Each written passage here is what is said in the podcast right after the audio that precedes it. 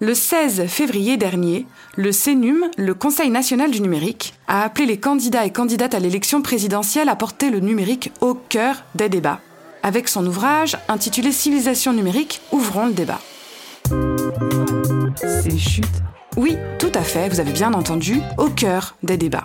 Parce qu'aujourd'hui, les enjeux liés au numérique et aux technologies ne sont pas ou ne sont plus anecdotiques. Ils structurent, ils modèlent notre société tout entière. Vous en faites le constat chaque jour. Il ne se passe pas un moment sans qu'on entende parler de ces transformations majeures dans le domaine du travail, de la santé, des communications, des loisirs, dans nos relations. En réalité, nous vivons une révolution technique, certes, mais aussi et surtout culturelle, économique, sociétale et même anthropologique. Cette révolution, le paléanthropologue Pascal Pic et le président de l'agence de relations publiques Aromat, Jacques Marceau, nous en parlaient récemment dans une tribune sur chute.media. 30 ans après les premières connexions du World Wide Web, les deux experts font le constat d'une tension entre un Internet qui divise d'une part et un autre, au contraire, eh bien, qui rassemble. Leurs solutions sont évidentes et pourtant, il faut bien le dire, elles peinent à se concrétiser. Dans l'éducation, il nous faudrait une instruction e-civique, en Europe, il nous faudrait une vraie politique de régulation. Parce que le problème, c'est qu'en fait, cette notion de numérique, eh bien, elle n'a rien d'intuitif. Alors il nous faut la penser, la parler, la questionner et au final, se demander comment rendre le numérique plus inclusif. Comment donc faire société avec le numérique? Eh bien, c'est le nouveau podcast qu'on vous propose d'écouter aujourd'hui. Ce sujet essentiel dont se saisit l'agence Aromat, justement, avec les quatrièmes assises de la cohésion numérique et territoriale qui ont eu lieu, elles aussi, le 16 février dernier à la Maison de la Chimie à Paris. L'objectif de cet événement? Eh bien, c'est de rassembler en un même lieu élus territoriaux, scientifiques, universitaires, acteurs économiques, pour faire entrer la cohésion numérique dans le débat public. Cet événement a proposé un programme riche auquel les équipes de chute ont pu assister, avec trois tables rondes durant lesquelles les participantes et les participants que vous entendrez dans ce podcast nous ont parlé d'initiatives d'intérêt général boostées par les outils numériques, mais aussi de la face sombre de cet Internet qui divise et enfin de l'accessibilité du numérique aux personnes en situation de handicap, parce qu'il ne faut laisser personne justement sur le bas-côté. Alors, commençons par le commencement. La question de la cohésion numérique, eh elle se pose d'abord en termes d'accès et de connexion. Et malheureusement, ici, il nous faut regarder les choses en face. Il est aussi question de fracture. Voilà, le mot est lâché. Fracture numérique, ou électronisme si vous préférez. En France, 13 millions d'adultes sont éloignés du numérique et 1,6 million d'enfants n'ont pas pu suivre correctement l'enseignement à distance pendant le premier confinement du printemps 2020, faute d'accès au matériel nécessaire.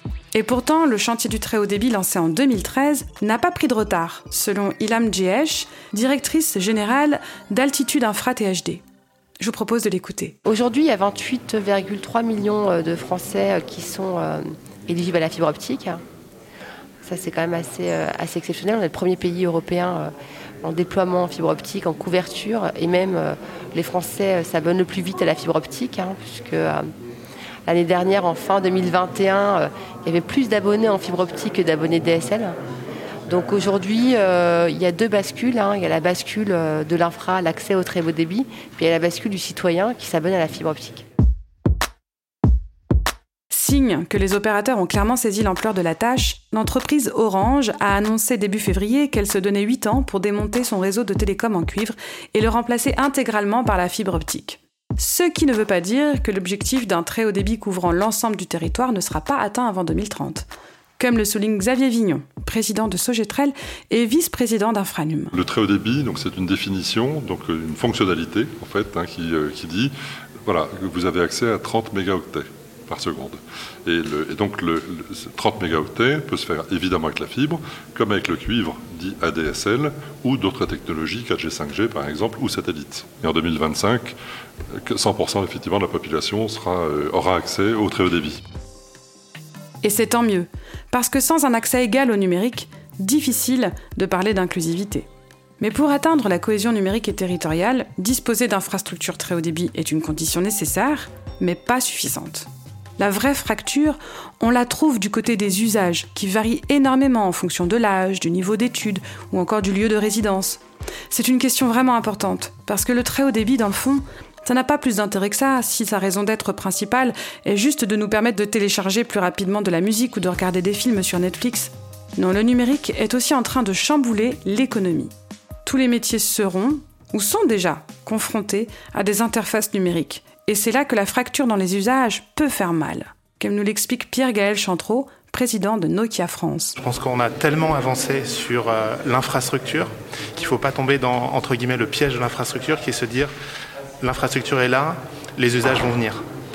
Euh, l'expérience dans différents domaines montre que ce n'est pas le cas. Donc il faut renverser cette logique et mettre l'usager, le service, à l'usager au cœur de la problématique. Les premiers usages que nous voyons aujourd'hui émerger sont autour de l'éducation notamment du supérieur, de la mise en commun de euh, ressources entre euh, les communautés de l'enseignement supérieur au niveau de la région, notamment en Bretagne, au Pays de Loire.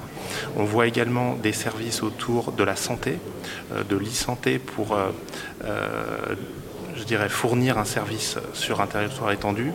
On voit également des services de surveillance, de protection à distance de bâtiments, euh, de bâtiments publics, euh, qui peuvent être mis en commun au niveau d'un département. Ou encore, un autre exemple, au niveau des infrastructures portuaires, euh, on peut sécuriser, apporter de nouveaux services dans le cadre de tout l'environnement lié à un port. Donc ça, ce sont des, euh, éléments ou des domaines qui se redéfinissent avec le très haut débit. Aujourd'hui, d'ores et déjà. À l'avenir, je pense que de nombreux autres domaines vont s'ajouter à, ces exemples.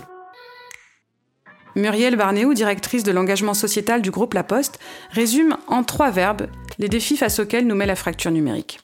Il s'agit de s'équiper, d'utiliser et d'incapacité. Bon, en fait, elle avait utilisé empowerment. Mais l'idée est la même. Comment faire en sorte que nous soyons tous et toutes capables d'utiliser les outils numériques, mais avec la dose de recul et de distance critique, qui fait que ce sont eux qui sont à notre service, et non l'inverse. Et surtout, elle met le doigt sur quelque chose qui nous paraît très important. On a beau être connecté aujourd'hui, on n'en risque pas moins d'être exclu des usages de demain, tant les innovations technologiques se répandent à vitesse Moi, je, suis sensible à l'idée que c'est quelque chose qui se déplace dans le temps et dans l'espace euh, que c'est un, sujet qui est très large et que nous n'en sommes pas à l'abri, euh, y compris dans 10, 15, 20 ans, parce que des objets nouveaux qui naissent, comme par exemple le métaverse, euh, posent la question aussi de et demain, est-ce que ce sera un nouveau territoire de fracture et est-ce qu'il faudra en permanence, et c'est sans doute probable, être en vigilance pour que puissent intégrer dans ces univers des acteurs qui euh, aujourd'hui paraissent totalement euh, à l'aise avec les outils dont on dispose, mais qui pourraient ne plus l'être avec les nouveautés de demain. Alors soyons clairs, beaucoup de personnes n'ont pas à attendre que des gants et des casques de réalité virtuelle trônent dans leur salon pour éprouver des difficultés à s'acclimater au numérique. Qui n'a pas déjà aidé un vieil oncle ou sa grand-mère à remplir ses feuilles d'impôt en ligne eh bien il y a de fortes chances pour que ces petits moments privilégiés en famille s'accroissent, se multiplient au cours des prochaines années. Rappelons quand même que 2022 est une échéance clé. C'est l'année visée par l'exécutif pour finaliser la numérisation de 250 démarches les plus utilisées par les Françaises et Français. 85% l'étaient en 2021 selon le ministère de la Transformation et de la Fonction publique. Alors la dématérialisation, ça a du bon, mais encore faut-il qu'elle n'oublie pas celles et ceux qui n'ont pas encore pris le train du numérique, comme le rappelle régulièrement la défenseur des droits, Claire Edon. Or, pour prendre un train, eh bien, il faut que celui-ci s'arrête au niveau des passagers, à un endroit convenu et connu de tous et de toutes. Allez, on va dire une gare. Eh bien, si vous nous permettez l'image.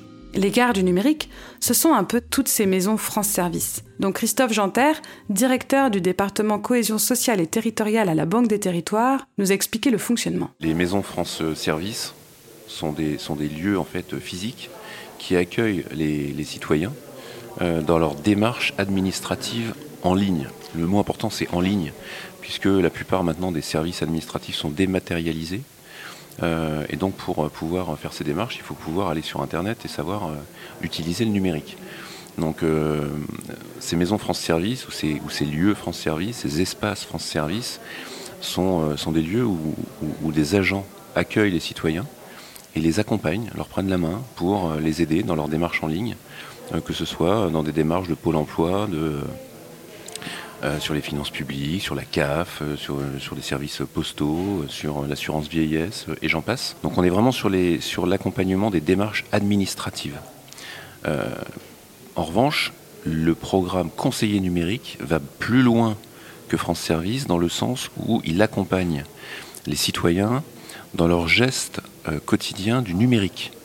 Et là, on est sur des démarches administratives, mais on est surtout sur des usages basiques du numérique, euh, euh, comment, comment est-ce que je peux envoyer euh, un mail avec une pièce jointe, je voudrais faire une visio avec ma famille, quelle application il faut que je télécharge, je ne sais pas télécharger FaceTime ou une autre application, j'ai besoin de me faire vacciner, il faut que j'aille sur Doctolib, je ne sais pas comment faire, etc. etc. 2000 maisons France Service ont déjà été déployées et leur nombre devrait grimper à 2500 à la fin de l'année avec comme objectif de créer un effectif de 6000 agents y travaillant. En 2021, ce sont ainsi 3,5 millions d'accompagnements qui ont été menés dans les maisons France Service. Côté conseillers numériques, 2000 sont déjà opérationnels sur le terrain et ils seront 4000 avant l'été. Et pour être sûr de toucher tout le monde, la Banque des Territoires a mis en service une centaine de bus sillonnant les zones les plus éloignées des lieux d'accueil. L'objectif sur France Service, c'est que chaque Français ne soit pas à plus de 30 minutes d'une maison France Service. Donc on est vraiment sur euh, la reterritorialisation des services publics. C'est vraiment rapprocher les services publics des territoires, des citoyens. Inclure dans le numérique suppose donc la mise en œuvre de lieux physiques d'accompagnement. Car le digital, eh bien, c'est aussi figital, comme l'explique Benjamin Ducousseau, cofondateur et directeur général de Wisby, une entreprise qui a mis en œuvre la plateforme Un jeune, une solution.gouv. C'est exactement ça. Le digital, ça se traduit comme ça. Ça se traduit, euh, voilà, à la fois, euh, je vous donne un exemple peut-être précis, on peut avoir la plateforme Un jeune, une solution qui est en ligne, qui permet à tous les jeunes de pouvoir se l'approprier, qui est aujourd'hui utilisée par plus de 7 millions de jeunes euh, en France. Mais à côté de ça, on a l'accompagnement de la mission locale, puis aussi du pôle emploi, mais qui a permis à plus de 20 000 jeunes de pouvoir accéder à de l'information, du conseil, de l'accompagnement, notamment pour tous les jeunes qui soit n'avaient pas la capacité matérielle d'accéder au digital, ou soit ils étaient perdus euh, dans la jungle un peu des aides qui peuvent exister. Inclure dans le numérique, c'est aussi travailler non pas en concurrence, mais bien au contraire dans la coopération entre différents acteurs, start-up, grands groupes, indépendants, chercheurs et chercheuses. La coalition, rappelons-le, c'est le 15e engagement des ODD, les objectifs de développement durable pris par l'ONU en 2015. Et pourtant, il est des groupes qui n'ont pas attendu Internet et la disruption pour innover, comprenant la capacité d'action des coalitions. C'est le cas du GIE Carte Bancaire qui a réalisé il fut un temps une innovation qui a totalement bouleversé le commerce et la finance, à savoir faire en sorte que le système carte à puce puisse être opérationnel quelle que soit la banque et ses réseaux de cartes, carte bleue, Visa, Mastercard. La crise sanitaire leur a à nouveau permis d'illustrer leur efficacité. En quelques mois, une grande majorité des commerces a été en mesure d'accepter des paiements sans contact à 50 euros. On écoute Philippe Lolani, directeur général administrateur chez GIE Carte Bancaire à ce sujet. Pour nous, la crise sanitaire a été un catalyseur accélérateur malheureusement fantastique de l'usage de la carte du sans contact, puisque au mois de mars 2020, d'un seul coup, tout s'est fermé, confinement. Euh, beaucoup avaient peur de toucher des billets, beaucoup avaient peur de ne plus avoir de billets dans les distributeurs ou de ne pas pouvoir y aller. Et donc le sans contact est apparu comme une nécessité. en six semaines, euh, l'écosystème à la fois des banques, bien sûr, mais des commerçants petits et grands, du marché au grand à l'hyper, mais aussi des infrastructures comme les autoroutes, ont réussi, sous l'égide de la coordination du GIE carte bancaire, à se mobiliser avec donc les banquiers, les commerçants et les industriels pour reparamétrer vos cartes, les puces de vos cartes, pour reparamétrer ce qu'on appelle les TPE, les petites machines qui sont chez vos commerçants au marché ou chez, les grands distributeurs. Et tout ça a été fait en six semaines, tout ça a été testé industriellement, commercialement, Et tout ça a été lancé en six semaines dès le déconfinement, ce qui, nous a permis à tous, en déplafonnant le plafond du sans contact à 50 euros, et ben de pouvoir aller à la pharmacie, euh, à la boulangerie, mais aussi de faire nos achats au quotidien pendant les confinements successifs, mais aussi pendant les déconfinements pour relancer la croissance. Et, et last but not least, ça a aussi permis, bien sûr, je le disais tout à l'heure, le développement du e-commerce, c'est-à-dire qu'à un moment, comme on était tous confinés, euh, ben, ça a été une voie royale pour les e-commerçants. Et, la carte dématérialisée et l'intégration aussi de cette, de cette notion de dématérialisation du paiement carte a permis vraiment une accélération.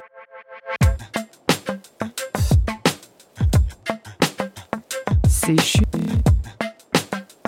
Chute radio. Alors oui, on a beau naître avec un portable dans la main et se dire digital natif, on peut quand même se retrouver démuni face à son écran lorsqu'il s'agit de savoir chercher des informations éparpillées sur Internet. D'où l'importance de créer des interfaces qui fonctionnent comme un guichet unique, centralisant les données et une capacité à attirer les jeunes, en passant par exemple par leurs canaux de communication favoris. Les réseaux sociaux évidemment.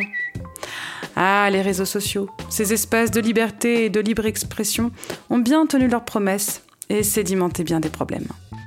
Le cyberharcèlement est devenu un enjeu majeur qui échappe pour l'instant à toute forme de contrôle et en premier lieu à celui des parents, qui selon Justine Atlan, directrice de l'association e-enfance et du numéro 3018 pour les victimes de violences numériques, ont souvent l'impression de faire entrer le loup dans la bergerie lorsqu'ils offrent un smartphone à leurs enfants. C'est vrai que les parents, euh, enfin nous c'est ce qu'on constate tous les jours sur le terrain puisqu'on rencontre des parents tous les jours partout en France, euh, c'est qu'ils sont très demandeurs, très perdus, mhm. euh, très, très, oui, très en souffrance eux aussi en fait, euh, parce qu'ils ont l'impression d'être mauvais, d'être mauvais parents. Et ils ne savent pas du tout où, serait le bon parent en fait. Ils ne savent pas ce serait quoi un, bon parent dans la sphère numérique. Est-ce que c'est interdire Est-ce que c'est laisser Mais laisser quoi Comment À quelle heure Quand est-ce que j'arrête Quand est-ce que j'arrête pas mhm. Alors de façon très, bon, très criante sur les jeux vidéo par exemple, c'est très flagrant parce qu'effectivement ils ne savent pas si on peut arrêter une une partie au milieu, pas au milieu, mais les réseaux sociaux c'est pareil. Est-ce que j'empêche mon enfant de se développer, d'avoir des copains, euh, voilà, d'exister en ligne, de voir des contenus sans vouloir faire des parents des Big Brothers en puissance, il est néanmoins important de les sensibiliser à l'autodéfense contre la haine en ligne. Puisque d'après le ministère de l'Éducation, un collégien sur cinq est concerné par la cyberviolence insultes, moqueries ou bien menaces, comme l'a révélé la vague de comptes Ficha qui a déferlé sur Instagram et Telegram l'année dernière. Le phénomène ficha, du verlan affiché, qui consiste à partager sur les réseaux sociaux des nudes de personnes sans leur consentement. Un nude, cette photo ou cette vidéo de soi plus ou moins dénudée dans des attitudes plus ou moins suggestives que l'on envoie à une personne généralement son, sa partenaire ou quelqu'un qu'on pense être de confiance. Un choix qui ne regarde que soi, mais qui a de graves conséquences lorsque le nude est utilisé comme moyen de pression ou d'humiliation. D'autant plus que d'après Toine Bourra, sénatrice des Yvelines et première vice-présidente de la Commission supérieure du numérique et des postes, la politique de modération des plateformes est encore insuffisante pour protéger les victimes qui sont par ailleurs trop souvent culpabilisées. Pourquoi est-ce que quand je suis victime euh, de, de, de violences sur les réseaux sociaux et que je signale que je suis victime de violences sur les réseaux sociaux, pourquoi est-ce que je dois apporter la preuve que je suis bien victime du, réseau social. Pourquoi est-ce qu'on me dit, nous avons bien pris note de votre demande, nous allons faire des vérifications. Pendant ce temps, vous savez à quelle vitesse circulent les images ou les messages haineux sur, euh, euh, le net. Hein. Euh, et donc, je dois, moi, victime, attendre patiemment que le réseau social accepte ou pas d'ailleurs, parce que la plupart du temps, il n'accepte pas. Je rappelle qu'en 2021, il y a eu 22 victimes qui euh, sont allés euh, jusqu'au suicide, qui étaient victimes de harcèlement scolaire et de cyberharcèlement. Pour lutter contre ce phénomène, l'association e-enfance a mis en place un numéro gratuit ainsi que l'application qui vient tout juste de sortir 3018, grâce à laquelle tous les jeunes vont pouvoir avoir euh, sur leur téléphone, donc dans leur poche, donc euh, sous leur oreiller éventuellement, euh, un outil qui leur permet de tout de suite signaler qu'ils sont victimes de violences en ligne sur un réseau social, en allant effectivement capturer des photos, des vidéos, des commentaires, que sais-je, dont ils sont victimes, les, conserver dans un, coffre-fort numérique sécurisé pour eux, et ensuite décider au moment où ils le veulent de nous l'envoyer au 3018. Et là, ils vont être pris en charge psychologiquement par des écoutants qui peuvent chatter avec eux en direct ou au téléphone, qui vont pouvoir adresser au réseau social concernés euh, de supprimer tout de suite ces contenus dont un mineur est victime, qui vont pouvoir éventuellement faire le lien avec l'école si ça se passe dans une sphère scolaire en signalant au référent harcèlement académique euh, de l'établissement scolaire concerné du jeune, et puis en faire le lien aussi, si besoin, en plus avec la police, aider à porter plainte, avoir une prise en charge psychologique. Donc c'est vraiment aider les jeunes en leur disant c'est normal à votre âge, vous ne sachiez pas gérer une situation comme ça. Ne pas savoir gérer des situations comme ça. Je ne sais pas vous, mais moi, je n'ai pas l'impression que ça ne concerne que les enfants et les parents. Nous nous sentons tous et toutes dépassés par ces nouveaux outils. D'où l'intérêt, la nécessité même, de mettre en place des garde-fous, des politiques européennes qui soient en mesure de faire front, ou du moins de réguler la toute-puissance invasive des GAFAM. L'Europe a fait un premier pas majeur, avec le RGPD, le Règlement général de la protection des données. Elle va aujourd'hui plus loin avec le Digital Service Act et le Digital Market Act. Alors qu'en dites-vous, Muriel Barnéou? Le SDSA concerne les services et justement s'apprête à poser quelques règles de, disons-le comme ça, hein, ce qui est bien et ce qui est mal, ce qui est autorisé, ce qui est non autorisé, ce qui n'empêchera jamais le mal d'advenir, mais ce qui permettra des condamnations, ce qui permettra des dénonciations, ce qui permettra de dire que ça c'est le côté sombre de la force. Le M, dit MA, concerne plutôt la manière dont certains acteurs se positionnent en ce qu'on appelle gatekeeper, c'est-à-dire un peu en supra au-dessus des pays, voire hein, au-dessus des lois, au-dessus des pays, pour autoriser des accès à leurs solutions ou pour offrir des offres dites bundle euh, dans des positions qui sont au fond des positions monopolistiques ou en tout cas des positions servant leurs propres intérêts et pas forcément celui du bien commun. Voilà. Ces deux textes sont en substance et dans leur euh, euh, vision très puissants, vraiment très puissants dès lors qu'ils passent à une adoption par les États conformes et que derrière se mettent en place tous les outils de régulation. C'est toujours la même chose. Hein. On pose une intention. C'est évidemment euh, dans l'exécution et notamment dans les, condamnations auxquelles euh, ces, ces, exécutions vont donner droit qu'on verra la réalité. C'est plutôt, si vous me posez la question effectivement de mon avis, très porteur d'avenir. Je crois que l'Europe a démontré avec RGPD qu'elle était aussi capable de donner une règle et de la fabriquer sur un territoire qui fasse sens économiquement et politiquement et qui de fait en inspire d'autres. Donc moi je, suis plutôt très positive et pleine d'espoir sans pour autant qu'on baisse la garde euh, sur la mise en œuvre effective de ces beaux sujets.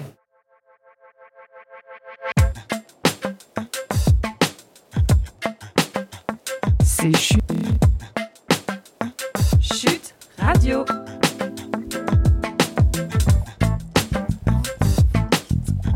Quand on parle de volonté politique, venons-en aussi à ce qui crée plus de cohésion, la prise en compte des personnes en situation de handicap.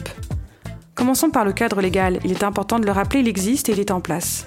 C'est Henri Dagrin, délégué général du CIGREF, qui nous rappelle le rôle que jouent les directions du numérique pour appuyer le respect des lois en vigueur sur ce sujet. Au titre de la loi de 2005, du 11 février 2005, dont on a parlé, de son article 47 notamment, les entreprises de plus de 20 salariés sont censées employer 6% de leur masse salariale, de, leurs employés pardon, euh, qui sont en situation de handicap. Or aujourd'hui, les entreprises préfèrent payer des pénalités, c'est plus simple que d'employer ces personnes-là.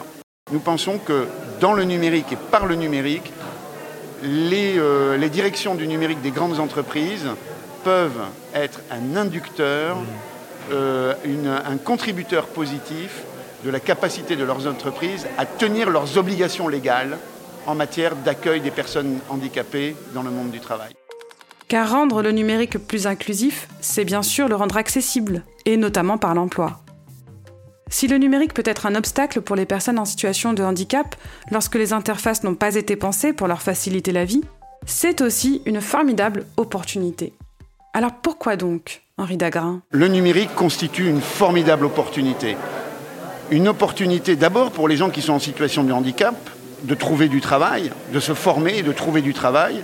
Et ça, c'est un, vecteur formidable aujourd'hui parce que le numérique est très adapté dans toute la diversité de ses métiers à l'accueil des personnes en situation de handicap. Et enfin, on est dans une situation de pénurie croissante, dans une situation de pénurie croissante dans les métiers du numérique. Et donc, pour répondre aux besoins de, de la société et de son économie, il est essentiel que l'on puisse euh, disposer de tous les talents. Et euh, il est absolument évident que les personnes en situation de handicap euh, peuvent contribuer à enrichir euh, les, euh, les corps de talents dont on a besoin pour la croissance de demain. Ok, vous voulez certainement des exemples, des preuves que ça marche? Eh bien, figurez-vous que l'entreprise Konica Minolta a créé des designs universels tout en digitalisant l'entreprise pour faciliter le travail à distance. Comme nous l'explique Jonathan Leva, à la tête de Minolta Business France. On a beaucoup travaillé depuis 11 ans sur euh, le design universel hein, de nos multifonctions notamment, qui permettent aux gens en situation de handicap visuel, euh, mental et moteur d'utiliser toutes nos machines. On a également depuis 11 ans aussi euh, une fondation qui est axée uniquement sur l'accès à la vie de tous les jours aux gens en situation de, handicap. On travaille pour l'instant sur des projets euh, d'accès euh, physique à des, sites, au sport, aux loisirs et à la culture, mais sans doute que demain, on inclura aussi l'accessibilité au digital de toutes ces personnes-là en handicap à bien réfléchir. Et aujourd'hui déjà, il y, a les, il y a les solutions, il y a, il y a tout, ce qui, tout, ce qui peut, tout ce qui peut déjà proposé aux TPE, PME, justement pour les accompagner dans cette réussite de- du, du digital. Moi, je crois que si une PME est capable d'opérer aussi bien à distance qu'en présentiel, eh ben, elle aura réussi euh, cette, cette transition et par voie des conséquences, elle saura intégrer justement des gens en mobilité réduite, en handicap, qui pourront travailler depuis chez eux comme s'ils étaient euh, au sein de l'entreprise. Ok, des initiatives comme celle-ci, on en voudrait plus. Alors comment faire en sorte que l'accessibilité soit un sujet partagé par tous et toutes? Comment porter ensemble ces enjeux qui construisent déjà la société de demain? Eh bien, bonne nouvelle, le sujet ne passe pas inaperçu pour un certain nombre d'acteurs et d'actrices du secteur qui ont décidé de se mobiliser et d'associer leurs visions et leurs recommandations avec Convergence numérique 2022. N'est-ce pas Henri Dagrin? C'est un collectif qui s'est constitué de, de 10 associations d'organisations professionnelles de l'écosystème du numérique. En gros, Convergence numérique 2022, c'est euh, des dizaines de milliers d'entreprises, des centaines, voire des millions d'emplois, et c'est euh, l'essentiel de l'écosystème du numérique. Alors certains qui n'y sont pas dans le collectif diront, mais il y a nous aussi. Non, mais c'est vrai. Mais euh, d'ailleurs, d'abord, euh, welcome, venez, rejoignez le collectif Convergence numérique 2022. Et c'est une démarche inédite, parce que je crois que c'est la première fois dans l'histoire des, des stratégies d'influence dans le cadre des présidentielles que autant euh, dans le secteur du numérique, autant d'associations, d'organisations professionnelles se regroupent pour porter les intérêts de l'industrie du numérique, des utilisateurs, auprès de tous les candidats, de toutes les équipes, euh, de toutes les équipes euh, de campagne, euh, des, principaux candidats. euh, et euh, et d'ailleurs, sur la base de cette, plateforme programmatique hein, qui est accessible, vous tapez Convergence avec un S, hein, parce que ce sont les convergences numériques, Convergence numérique 2022, vous allez retrouver cette plateforme programmatique sur le site des différentes organisations professionnelles, dont le site du CIGREF. C'est accessible en ligne et ça décline six enjeux majeurs pour la présidentielle, dont l'inclusion numérique est l'un de ces six enjeux. Six enjeux numériques pour la présidentielle, dont celui de l'inclusion. Le message est clair. Gageons qu'il sera entendu et qu'on le retrouvera en tête des gondoles des programmes électoraux. Merci à vous, chers auditeurs, chères auditrices, pour l'écoute de ce podcast. Merci également à l'agence Aromat de partager avec nous ses convictions fortes pour un numérique inclusif. Pour retrouver toutes les informations relatives aux quatrièmes assises de la cohésion numérique et territoriale, eh on vous invite à vous rendre sur le site internet cohésionnumérique.aromat avec un s.fr ou encore tout simplement sur le site aromat avec un s. Si ce podcast vous a plu, n'hésitez pas à le partager autour de vous et sur les réseaux sociaux. Et hop, je vous retiens encore un tout petit peu, si vous avez deux minutes de plus, eh bien n'hésitez pas non plus à mettre 5 étoiles à nos podcasts sur Apple Podcasts. Merci encore et à très vite sur Chute Radio.